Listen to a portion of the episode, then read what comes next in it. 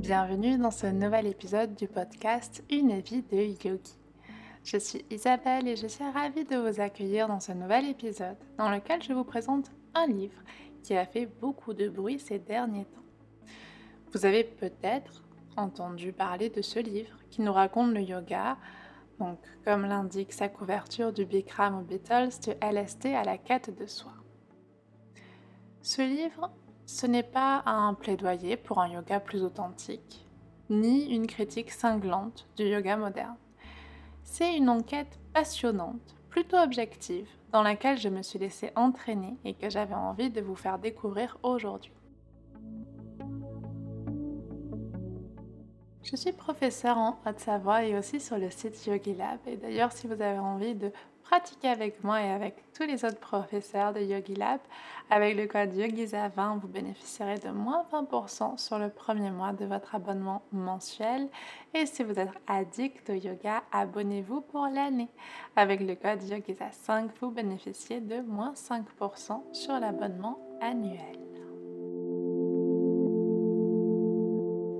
Avant de lire ce livre, j'en ai d'abord beaucoup, beaucoup, beaucoup entendu parler, notamment dans des interviews et surtout euh, dans une émission de France Culture, La Grande Table. Et euh, au fur et à mesure de ces interviews, que ce soit euh, à la radio ou des interviews que j'avais lues dans des journaux, je dois être honnête, j'avais plus vraiment envie de lire ce livre.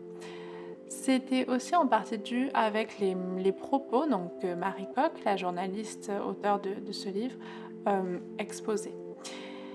Finalement, avec le recul et surtout depuis la lecture de ce livre, je pense que ça émaillait un petit peu mon image très bisounours du yoga et de son monde qui est, il faut l'avouer, un petit peu opaque. Après, je tiens à préciser que hum, l'avis que je vais vous soumettre aujourd'hui sur le livre est le mien ma vision du yoga et la mienne n'engagent que moi et que euh, les propos de la journaliste n'engagent qu'elle. Donc ne vous sentez pas euh, blessé, si c'est le cas, n'hésitez pas à, l'indiquer en commentaire. Peut-être que certains propos seront un peu maladroits ou peut-être mal compris, mais dans tous les cas, sachez que c'est qu'un avis personnel.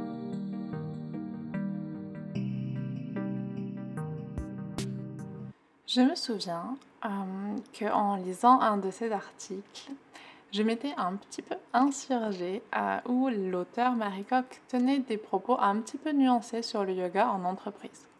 Pour moi, de mon point de vue, dans ma vision, un petit peu simpliste, vous allez le voir, le yoga en entreprise, c'était super. Point. Pas de discussion possible.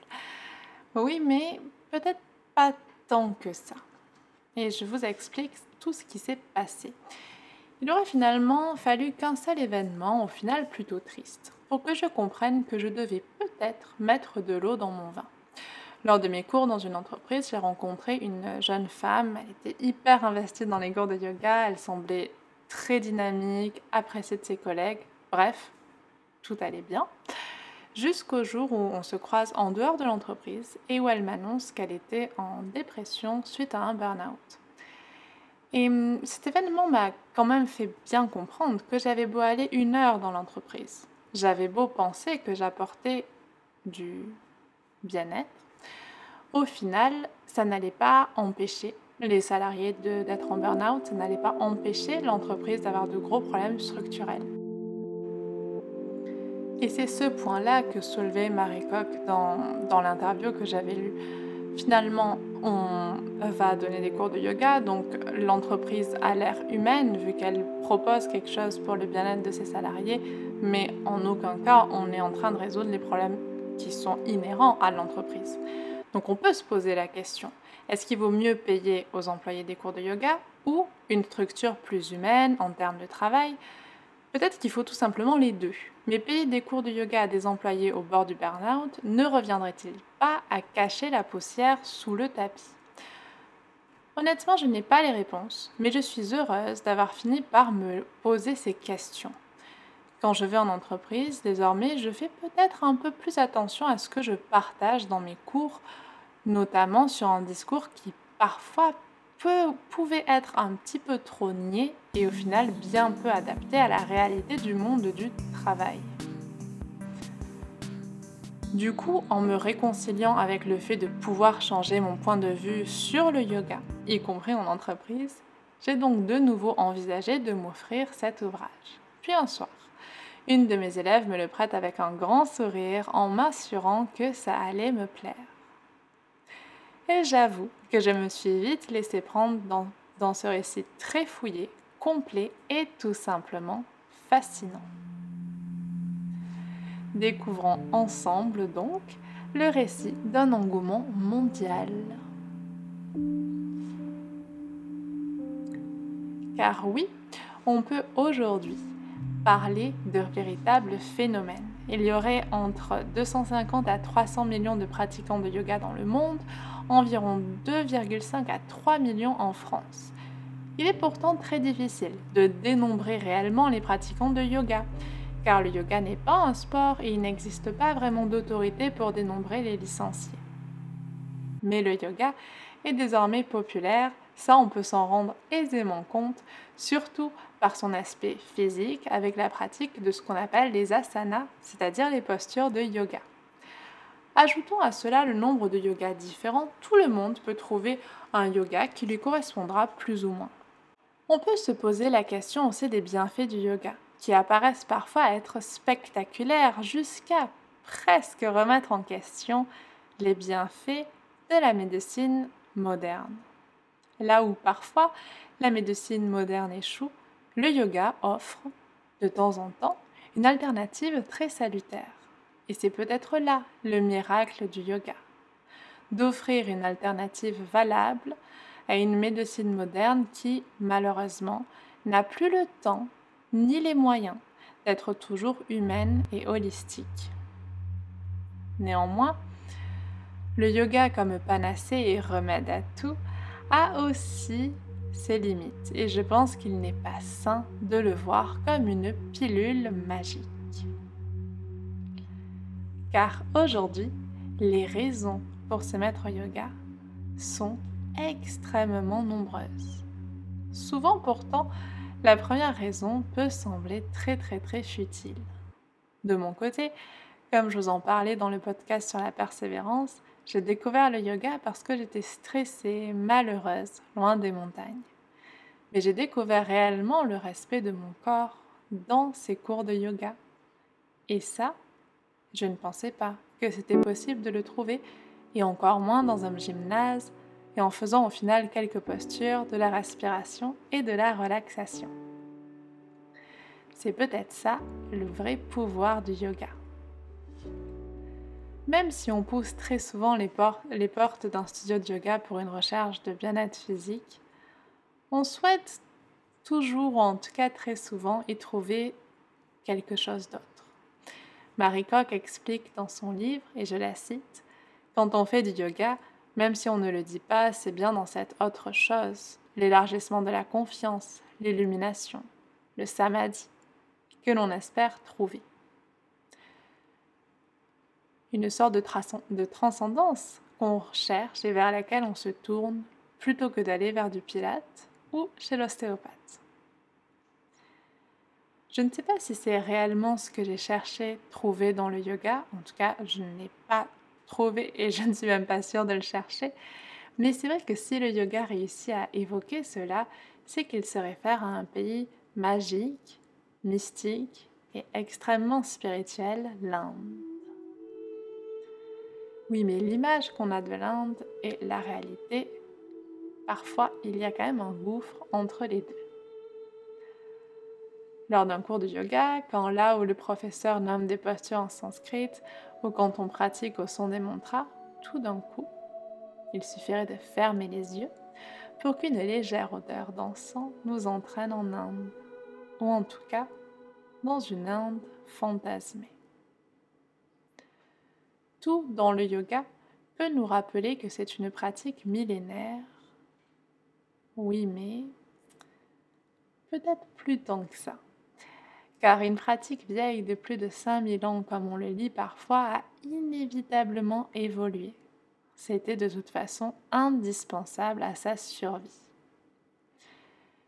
Qu'on pense qu'elle ait évolué en bien ou en mal, elle a en tout cas permis non seulement à l'Inde de dépoussiérer, il faut bien le dire, la pratique du yoga, et surtout permis à certaines villes indiennes de gagner une visibilité incroyable.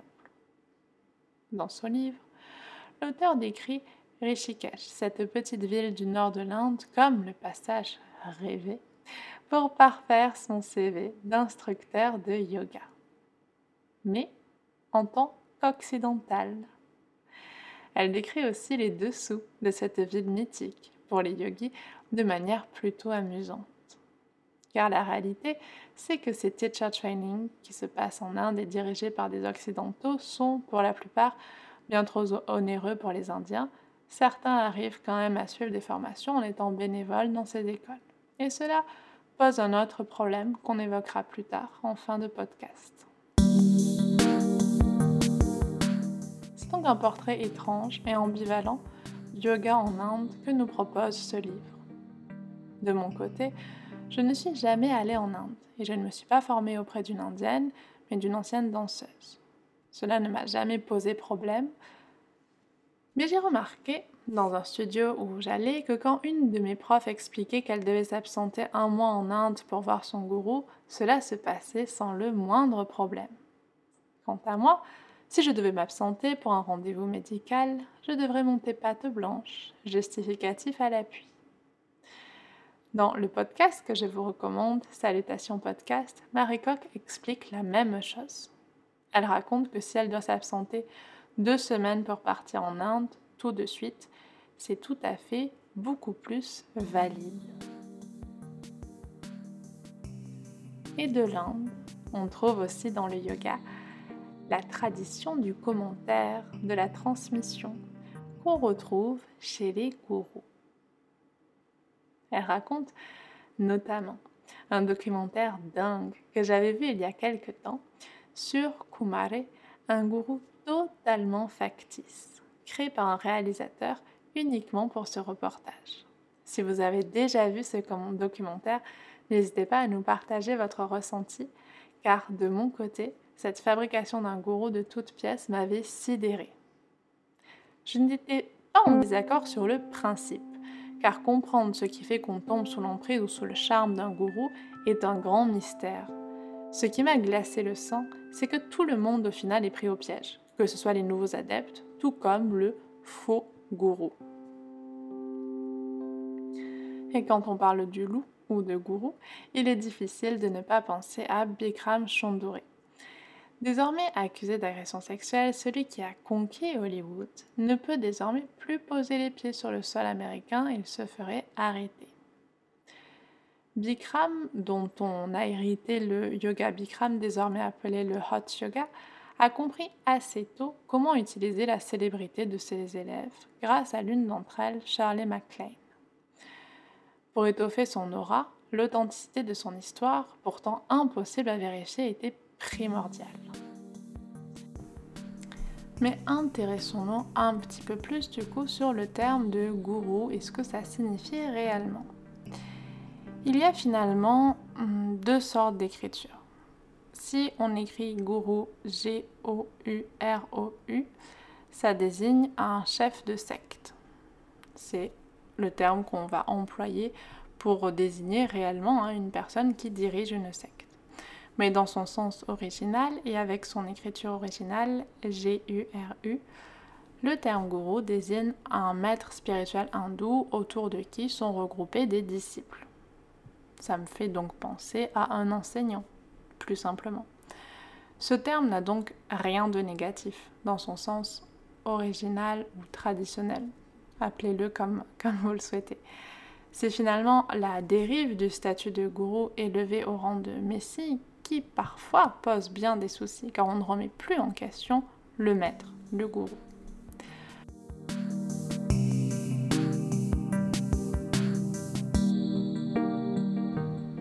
Et ce rôle de Messie, c'est un rôle que Jiddu Krishnamurti a délaissé pour devenir le philosophe qu'on connaît, celui de la non-religion et du non-dogmatisme. Je ne sais pas si vous avez déjà lu ou eu la chance d'écouter des interviews de Krishnamurti, on peut en trouver sur YouTube. Ces propos sont toujours d'une précision extrême et donneront toujours matière à réflexion. Et c'est en le lisant, je pense, que j'ai vraiment commencé à comprendre que le monde était rempli de nuances et que apprendre, c'était réellement aimer comprendre. Et c'est justement en le lisant que j'ai eu envie de mieux comprendre l'histoire des religions, car j'ai réalisé à quel point je manquais cruellement de connaissances sur notamment ce qui différencie une religion d'une philosophie. Et si vous êtes comme moi, je vous recommande le livre Petit traité de l'histoire des religions de Frédéric Lenoir. J'y ai appris plein de choses, notamment sur l'hindouisme, et je pense qu'il est important de souligner et de se rappeler que le yoga est né dans une culture hindoue. Et le fait d'apprendre un peu plus sur la culture hindoue m'a aussi permis d'apporter plus de nuances aux pratiques spirituelles qu'on associe désormais au yoga. Car l'Occident est clairement, clairement, clairement en manque de sens, en recherche, comme on le disait plus haut, de transcendance, de connexion à quelque chose de plus grand. Et c'est aussi la raison pour laquelle le yoga et la spiritualité qui l'accompagnent se diffusent avec une telle ampleur. On finit par rechercher Dieu, peu importe ce que l'on met derrière au final. L'amour, la lumière, Jésus, Bouddha, un petit peu partout et y compris en nous. Cette attirance en, elle n'est ni bonne ni mauvaise. Hein. Elle reflète simplement que l'être humain, depuis la nuit des temps, a eu besoin de chaman a eu ce besoin de transcendance, de connexion à quelque chose de plus grand que nous.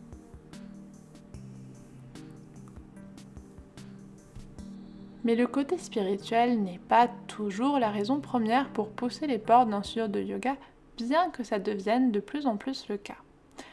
La plupart des choses qu'on voit aujourd'hui sur le yoga tournent beaucoup autour de la pratique physique, la pratique des asanas et parfois, il faut l'avouer, un petit peu de la performance.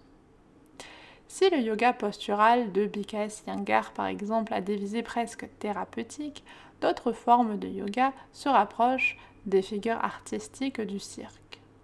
Ceci n'est pas sans causer quelques dégâts chez les pratiquants, car tous les corps ne peuvent pas faire toutes les postures. Certaines notions d'anatomie sont juste indispensables à comprendre et à intégrer pour garder l'intégrité de son corps et donc de sa pratique. Le yoga, à l'origine, hein, dans ses textes, n'est pas postural. Il ne l'est devenu au final qu'assez récemment et on le voit de manière assez complexe. Prendre conscience de ça et amener une vision différente aux alignements de certaines postures de yoga est, selon moi, nécessaire autant qu'en tant qu'enseignant qu'en tant que pratiquant. Un alignement n'a pas à être traditionnel, peu importe ce qu'on entend par là. Il doit surtout être juste pour son corps et sa morphologie. La lumière de l'anatomie telle qu'on la connaît aujourd'hui me paraît donc être indispensable à une pratique saine des asanas. Bon nombre de profs de yoga d'élèves se retrouvent désormais victimes de blessures. On ne peut pas éviter toutes les blessures, mais on peut clairement en éviter certaines. Et je dois vous avouer, au début de ma pratique intensive du yoga, à force de pratiquer tous les jours sans réelle conscience de notions d'anatomie, j'ai essuyé bien des périodes de convalescence où j'étais très limitée dans ma pratique. Désormais, je fais beaucoup plus attention au corps, à la morphologie, avant de passer aux alignements ou à des postures qui sont tout sauf saines parfois. Ce sens critique est selon moi important à développer de manière à garder le yoga comme une pratique bénéfice pour notre corps, notre conscience. Et nous éloigner peut-être de la performance. C'est en tout cas ce que je pense du yoga. Même si je pense aussi que la performance est super mais on peut la trouver dans de si nombreux domaines qu'il vaudrait peut-être mieux laisser le yoga libre de cette notion. Je vous laisserai apprécier le passage dans ce livre sur les compétitions de yoga Et si vous avez déjà vu ou participé à une compétition de yoga, je serais très curieuse de lire vos impressions et vous me ferez peut-être évoluer sur ma position. Au final, c'est un exercice d'équilibriste entre une certaine tradition, peu importe ce qu'on entend par là au final, et modernité auquel de nombreux professeurs et même élèves font face aujourd'hui. Car des profs de yoga, finalement, il y en a de plus en plus. C'est au final Bikram hein, qui a rendu les formations aussi accessibles car il avait bien compris que c'était le plus rentable en termes financiers. Et quand je dis ceci, ce n'est pas euh, une critique, car c'est une réalité. En tant que prof de yoga, euh, on n'espère pas forcément très bien gagner sa vie, même parfois c'est une vraie galère. On arrive à joindre les deux bouts avec un emploi du temps euh, surchargé, un, boulot à côté pour la plupart, des jours de repos aléatoires, voire fantômes. Et finalement, donner des formations, euh, cela permettait et cela permet hein, de gagner plus d'argent en moins de temps. C'est ce qui explique notamment que les formations de yoga, on en trouve de plus en plus, de toutes formes, toutes heures confondues. C'est une bonne chose, parce que je pense que cette pluralité de profs et de formations permet aux élèves, selon moi, de se rapprocher de ce qui leur convient le plus. Après, il faut toujours faire attention à ce qu'on attend d'une formation et au contenu d'une formation. Car je pense qu'il est important de se rappeler quand on fait du yoga, que ce soit en tant qu'élève ou qu'enseignant, de rester fidèle à ses valeurs, mais aussi, et j'ai envie de dire surtout, de respecter son corps, de se faire confiance et de faire confiance en ses ressentis. Et le plus important, peut-être, est de garder, quoi qu'il arrive, son sens critique. Car tout tout peut être remis en question, et y compris l'authenticité du yoga. J'ai trouvé ce livre passionnant, et il aborde tellement d'aspects du yoga qu'on a vraiment de quoi faire après la lecture. Finalement, cette modernité qu'on décrit tellement a permis au yoga de survivre, et ce à quoi on assiste n'est peut-être qu'une phase afin de trouver un nouvel équilibre, peut-être une nouvelle évolution, peu importe laquelle. Peut-être quelque chose de plus sain pour le corps, peut-être quelque chose de plus axé sur la performance, on ne sait pas et je pense qu'il faut laisser le temps au temps pour que le yoga continue d'évoluer. Je vous conseille, si ce podcast vous a donné envie, d'écouter les interviews de Marie Coq dans les épisodes de Salutations Podcast qui sont très très très riches en compléments d'informations. J'aurais pu finir le podcast là-dessus. Mais je devais vous parler du dernier chapitre de ce livre pour qu'on puisse peut-être finir la discussion dans les commentaires. Le dernier chapitre du livre est tout simplement fascinant car il ouvre des perspectives et pose des questions qui jusqu'à présent euh, n'avaient pas vraiment été posées. Et hum, je dois avouer qu'il y a souvent eu des fois je me suis sentie mal à l'aise vis-à-vis du, yoga et je ne savais pas vraiment pourquoi, mais j'ai vraiment l'impression que là j'ai enfin mis euh, le doigt sur ce qui me posait problème. Dans son dernier chapitre, donc, elle fait intervenir Shrena Gandhi. C'est une professeure des religions de l'Université du Michigan. Et Shrena Gandhi n'hésite pas à parler d'appropriation culturelle du yoga par les Occidentaux. Et elle déclare, donc c'est cité dans le livre, et je vais vous lire ce passage. Cette mode actuelle de l'appropriation culturelle du yoga s'inscrit dans la continuité de la façon dont les Blancs consomment les éléments d'une culture qu'ils considèrent comme pratiques et transférables sans se soucier du bien-être et de la libération du peuple indien. Quand j'ai lu ces mots, même si j'avais une idée de ce qu'était l'appropriation culturelle, je ne savais pas vraiment l'expliquer. Donc je vais vous, vous donner la définition que j'ai trouvée sur le site de France Culture.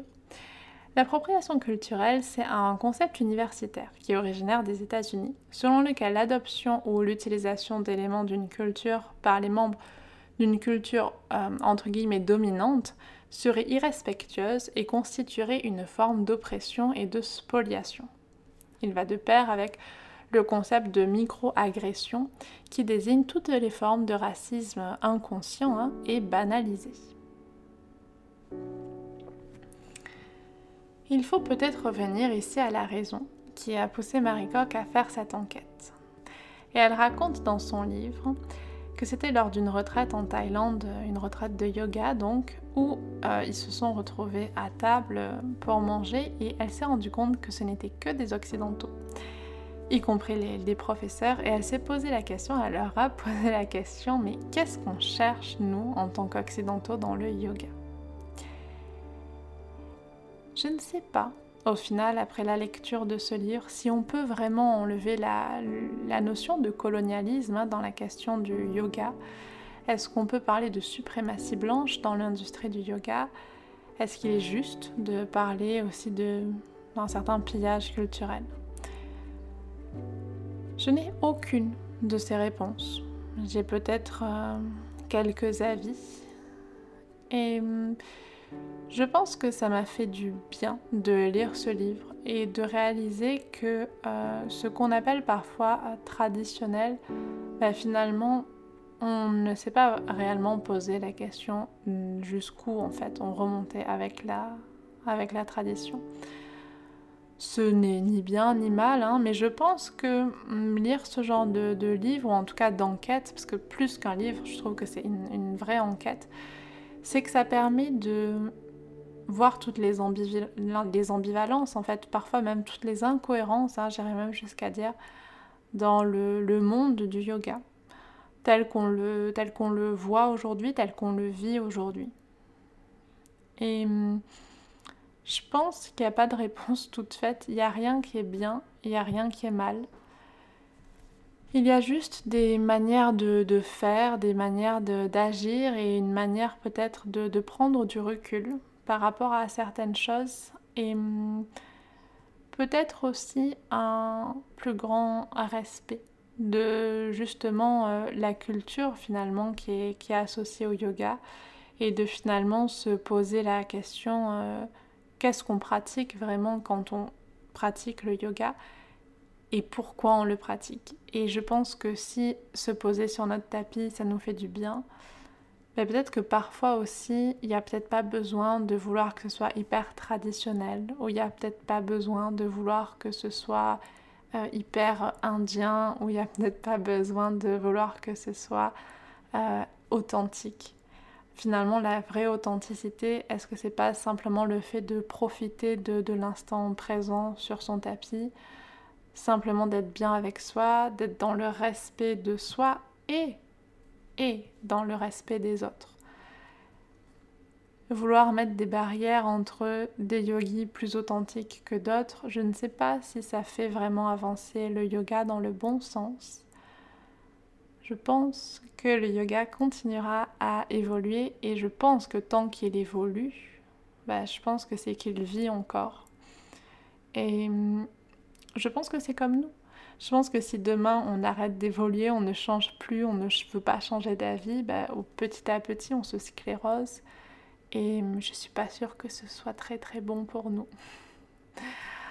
Donc voilà pour, euh, pour ce résumé à de livres. J'avais vraiment à cœur de vous partager ça. Je sais qu'il y a eu quelques discussions sur ce livre. Il y a eu parfois certaines personnes, je pense, hein, qui se sont senties heurtées qu'on puisse remettre en question l'histoire du yoga, mais je pense qu'il faut le voir différemment. Je pense que l'histoire du yoga est une histoire vraiment euh, simplement passionnante et, qui pointe quand même du doigt quelque chose de vraiment important. Pourquoi est-ce qu'en Occident on a autant besoin de, se tourner finalement vers ce genre de pratique? Ça, je trouve que c'est quand même quelque chose de, très intéressant. Donc euh, dites-moi si vous avez lu le livre, dites-moi s'il vous a plu. Dites-moi ce que vous en avez pensé. Je serais ravie de lire tout ça et je vous dis à très bientôt.